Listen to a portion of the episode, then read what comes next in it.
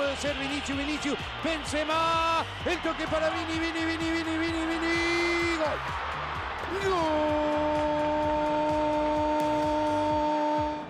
Moncayola que mete la pelota para el Chimi, le pega al aire, Mano. cayó el rebote, reclama mano. mano. La tiro al arco, ¡gol! ¡Gol!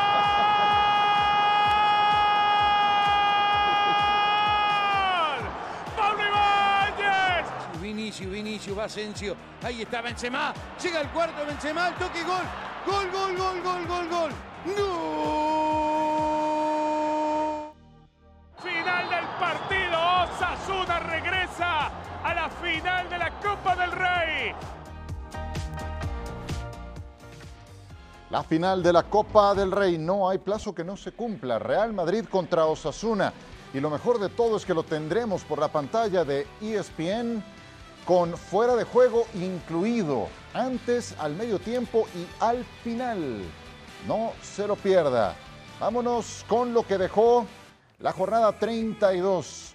Joaquín estaba muy optimista al inicio del partido, una pena, salió lesionado, no podrá alcanzar el récord de Andoni Subizarreta y el Barcelona batió a un Betis desconcertante, Mauricio Imay que se quedó en el primer tiempo con 10 jugadores. Sí, en el primer tiempo lo definió por eso, ¿no? Porque marca el rumbo, evidentemente, la expulsión y, y porque fue contundente el conjunto del eh, Barcelona. Es cierto que esa jugada es apretada por parte de Rafinha, un Rafinha de muy buen partido otra vez con el conjunto catalán y al final lo gana con mucha facilidad el equipo dirigido por Xavi Hernández. Correcto, veíamos eh, la anotación de Christensen, abrió el marcador. No anotaba Christensen desde el 2017. Y de este futbolista vamos a hablar en un instante porque debutó Lamin Yamal apenas a los 15 años de edad.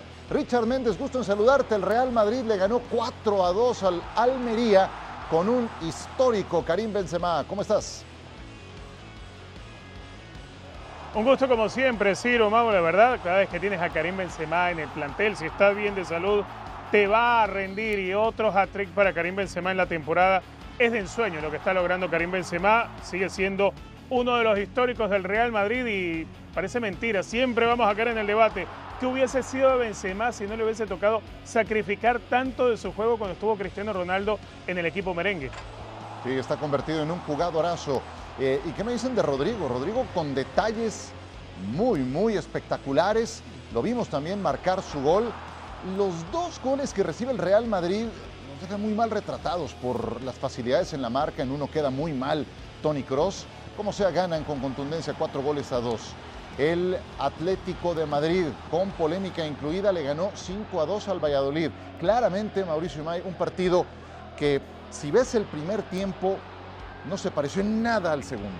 Es cierto, eh, pero bueno, pues al final el, Atlético de Madrid con ese talento individual eh, termina por resolver este capítulo que se le, se le estaba complicando, se le estaba indigestando al equipo dirigido por Diego Pablo, el eh, Cholo Simeone, que sigue con buena marca, eh, con un buen, un buen ritmo en, lo que ha sido este segundo semestre. Grandes detalles de Griezmann, especialmente en el tercer gol. El juego se puso tres goles a dos. Hay una mano que no se sanciona como penal de José María Jiménez, que bien pudo representar el eventual 3 a 3 para el Valladolid. Y los vallisoletanos se van goleados en casa 2 a 5. Y es la segunda derrota consecutiva para los de Paulo Pezzolano. La Real Sociedad Richard le ganó a los Asuna en el Sadar. Importante el triunfo para la Real Sociedad de San Sebastián, sigue siendo uno de los equipos de moda del fútbol español. Osasuna tiene la mente puesta definitivamente en la final que van a jugar en la Cartuja el sábado contra el Real Madrid por la Copa del Rey.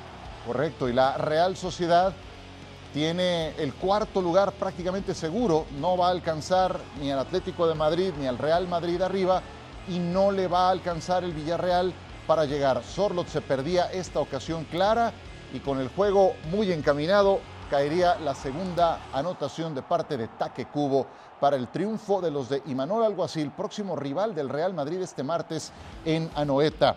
El Villarreal se enfrentó al Celta de Vigo y sacó un triunfo también contundente. Sí, este Villarreal que a mí me gusta cómo juega por la, la- la dinámica y la intensidad que le imprime a cada uno de sus partidos, con un futbolista desequilibrante y que tiene muy buena pegada como lo es Chukwueze.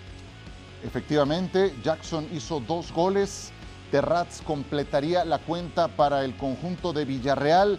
Larsen marcaría por un Celta de Vigo que está con 39 puntos, está muy cerca de territorio de salvación, no creo que vaya a tener un problema en ese sentido, pero pues está entrando una parte en la campaña en la que ni fu ni fa para el Celta de Vigo, el Villarreal en puestos europeos, la Europa League seguramente los esperará para la próxima campaña. Con ese triunfo llegaron a 53 puntos. El día de hoy, muy cuates, muy cuates, Javier Aguirre y Ernesto Valverde. Vean qué gol el que va a anotar Kang Jin Lee, que cumple con otra gran actuación. Allá anotaba pase de Muriki, que pues es un tipo muy combativo, que vuelve a aparecer en esta jugada con una asistencia. Y después, en tiempo añadido, mano que marca el árbitro y que representa el penal del uno por uno definitivo. Ruiz de Galarreta fue quien lo cometió. Próximo jugador del Athletic de Bilbao. Así lo balconeó el Vasco Aguirre. Pero lo que alega el Vasco, Ciro, perdón, en la conferencia de prensa post partido es una falta sobre su defensor previo a la mano. ¿eh? Sí, sí, sí. Sí, y creo que tenía un punto en ese sentido. sí. El Sevilla perdió la buena racha, Richard.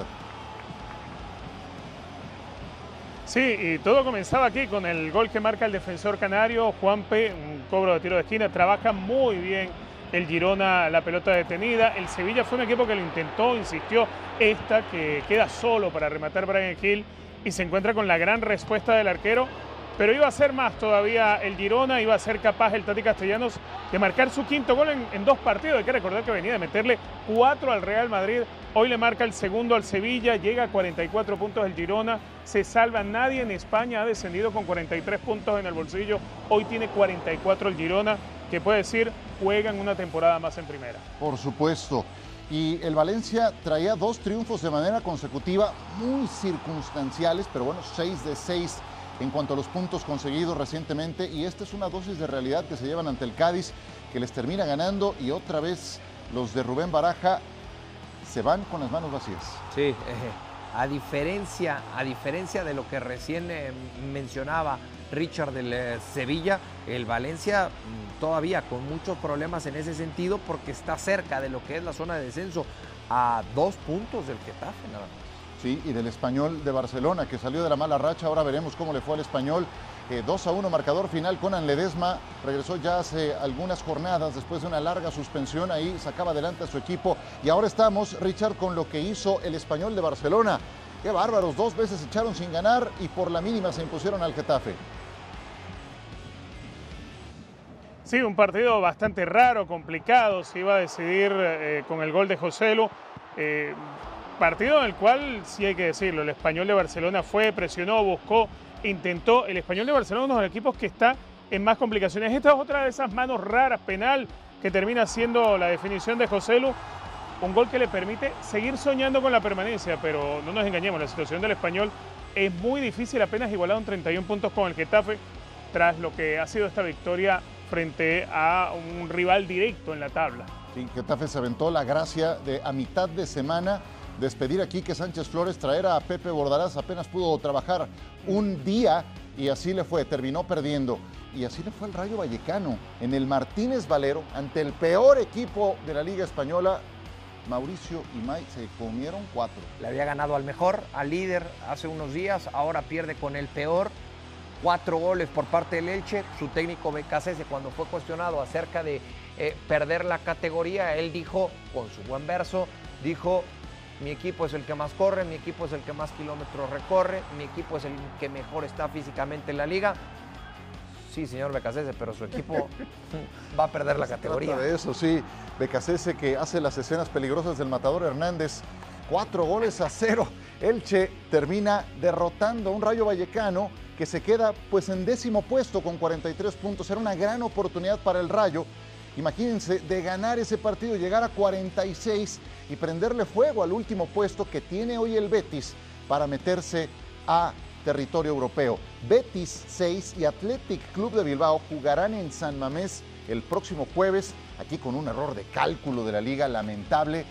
Betis va a tener 46 horas extra de recuperación de un Athletic que apenas jugó hoy ante el Mallorca en la isla.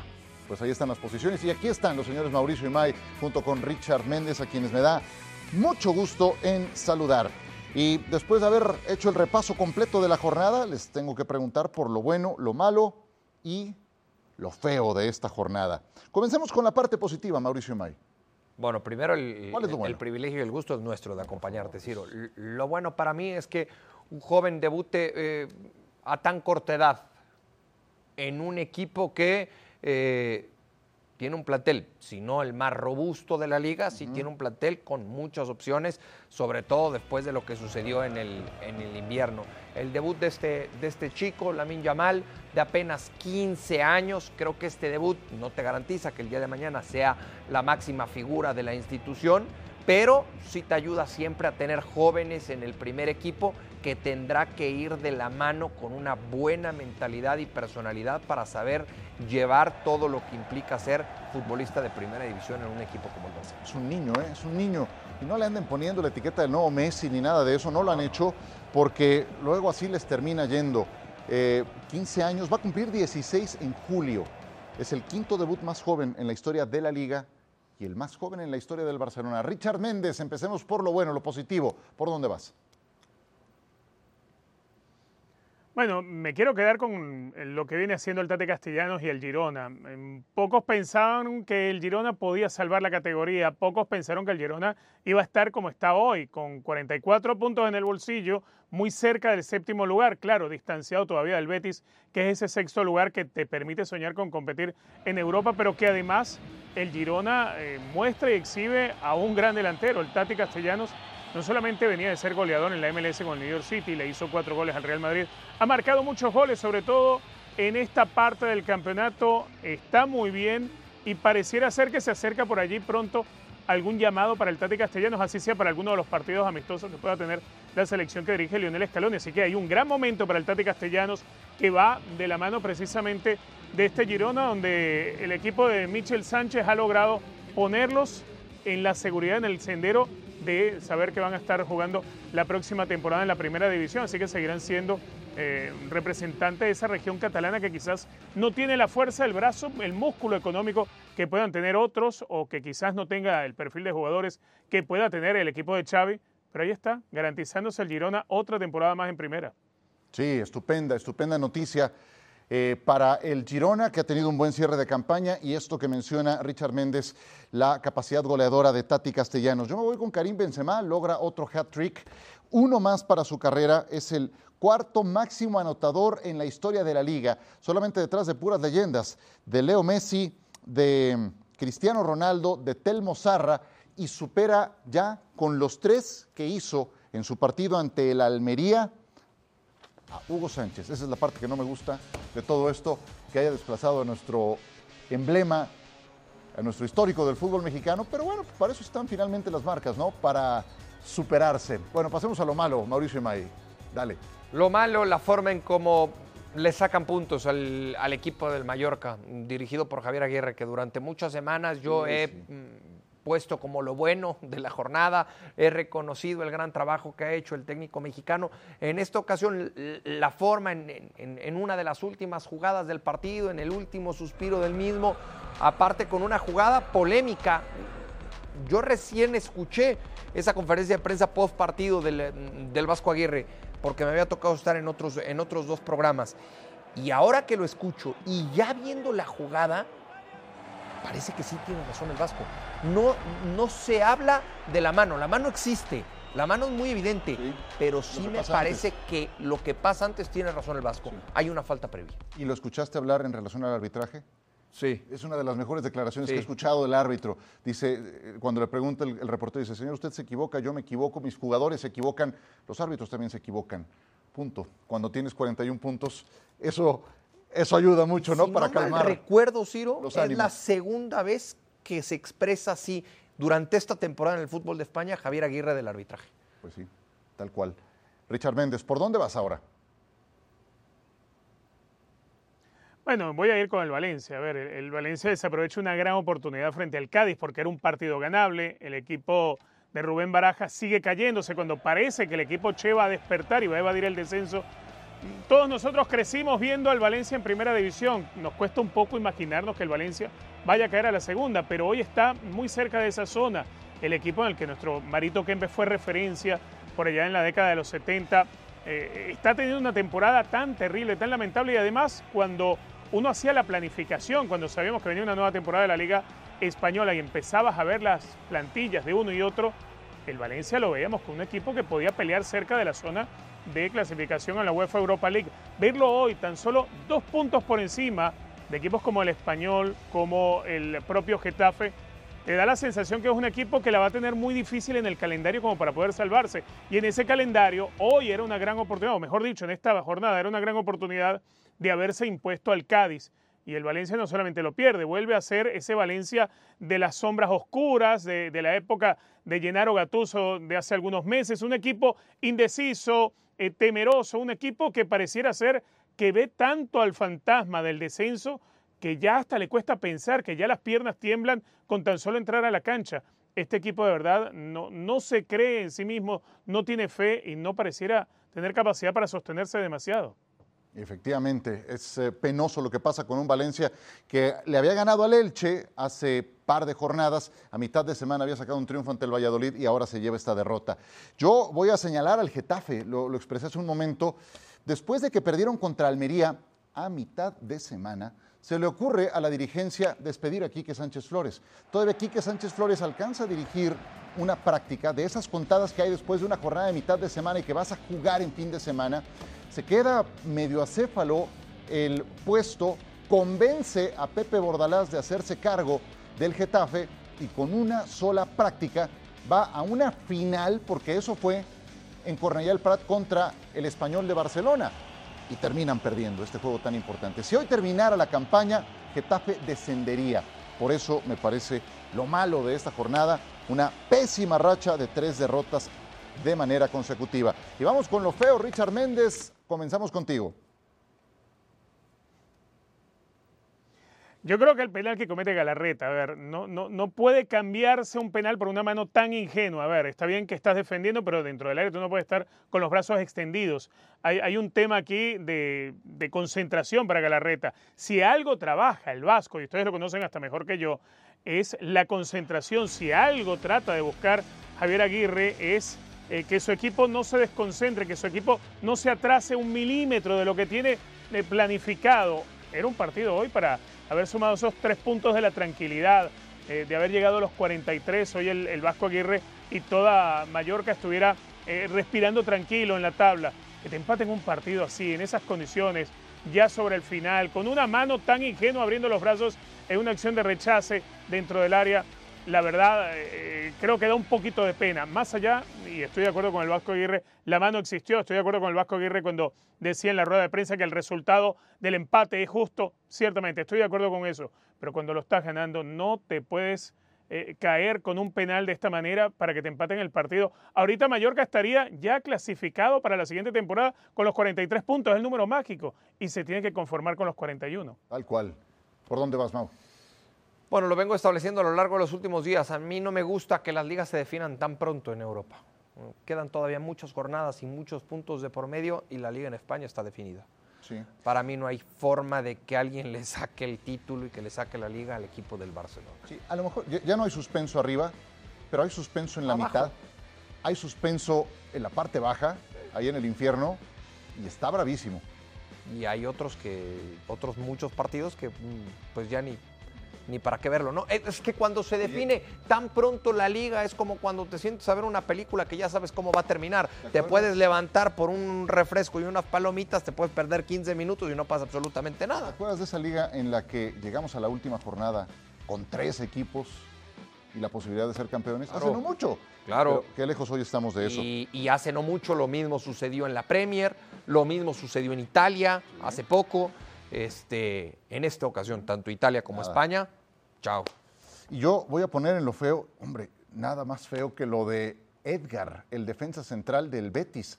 Resulta que están enfrentándose al Barcelona. Al minuto 11, Luis Felipe sale lesionado. Tiene que entrar, eh, pues ahí pronto, Edgar, a la defensa central y le sacan la amarilla al 24 por perder este balón y frenar de esta manera a Rafinha, ya estaba percibido, y apenas ocho minutos después, al 32, se gana la segunda amarilla por este pisotón incuestionable sobre Pedri. O sea, este amigo duró 32, bueno, el 32 estaba fuera, eh, duró 21 minutos en la cancha.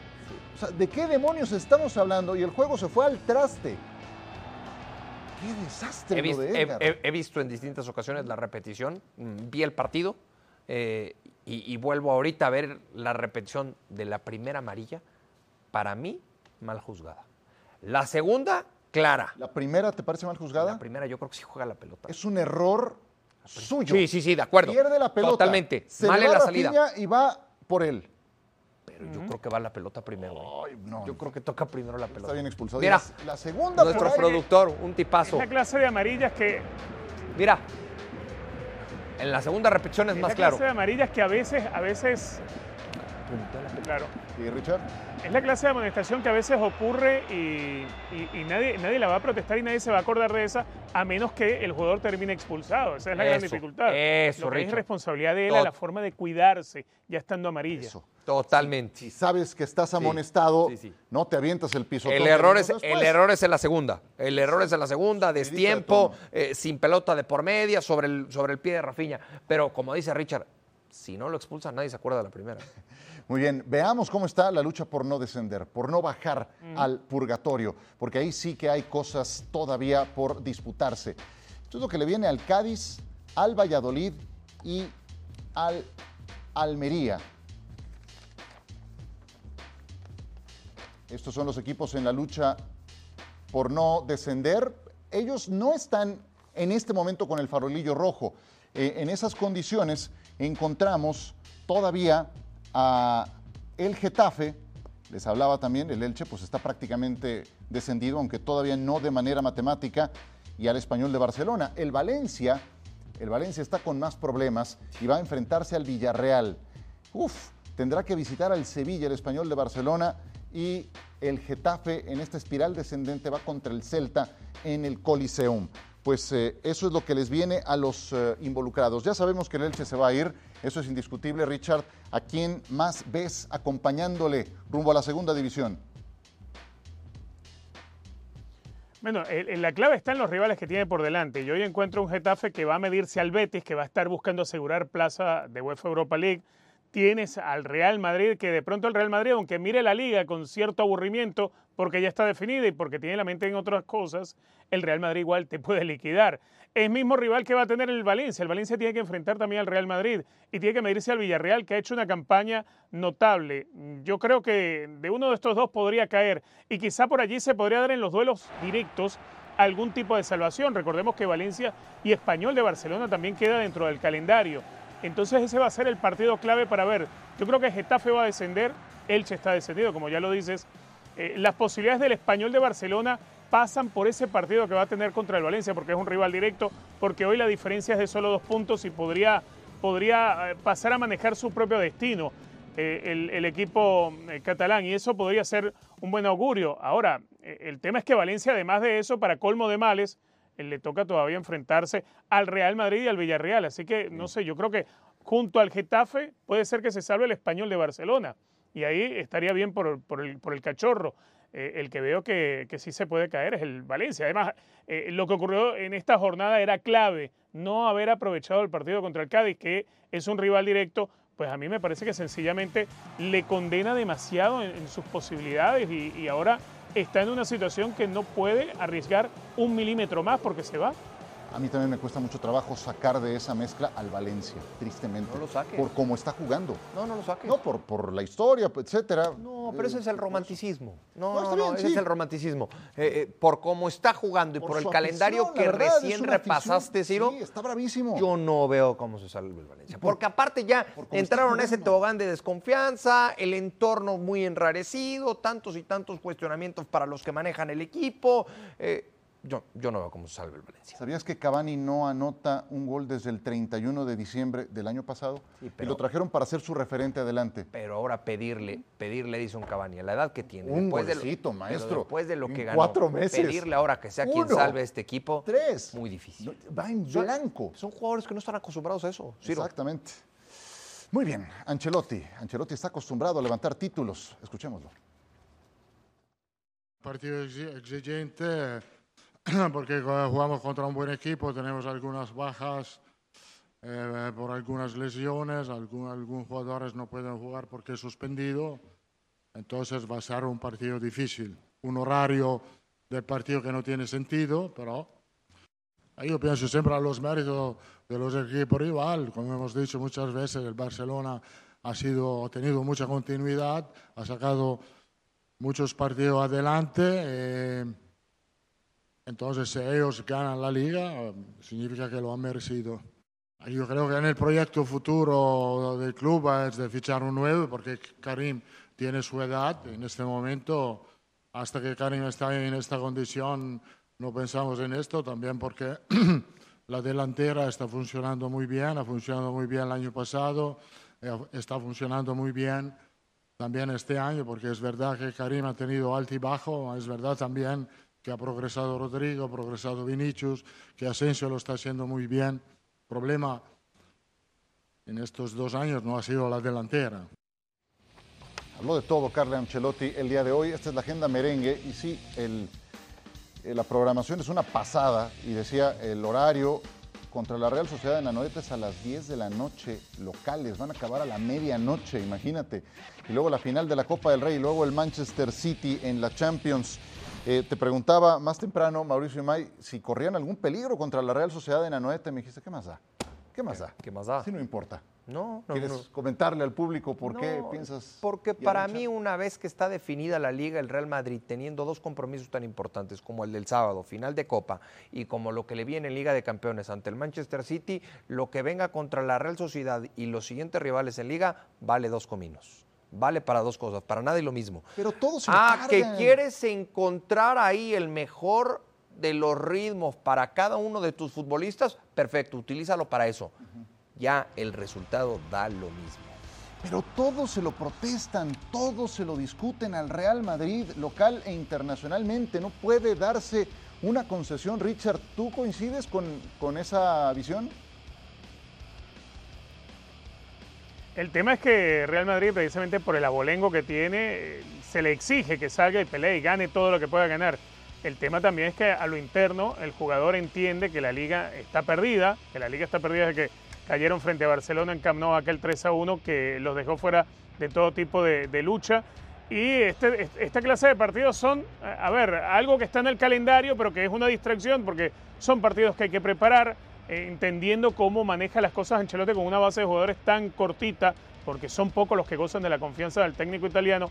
Entonces, para el Real Madrid es un problema eh, el hecho de tener que hacer rotaciones, pero a veces hay rotaciones como las que va a tener obligadas por el tema de lesión, porque eh, no puedes contar con Vinicius porque está suspendido, tampoco va a estar eh, Camavinga porque tienes que tratar de, ganar tiempo para la total recuperación de, David Álava, que ya regresa por lo menos a la convocatoria, que todavía sigue sin tener a Mendy y ni a Modric y tienes en el horizonte otros partidos que tienen exigencia, como el de la Copa del Rey y sobre todo lo que va a tener frente al Manchester City. Entonces el Real Madrid se encuentra en un momento donde más allá de la exigencia que hay para el Real Madrid, creo que ni a Ancelotti, ni al Real Madrid, ni a nadie eh, le va a cambiar terminar la liga tercero y que el Atlético de Madrid lo supere, por ejemplo, no digo con esto que el Real Madrid vaya a tirar los partidos que le quedan, pero por otro lado, es que el Real Madrid necesita recuperar efectivos para el lomito y el lomito es la Liga de Campeones de Europa, no es la liga.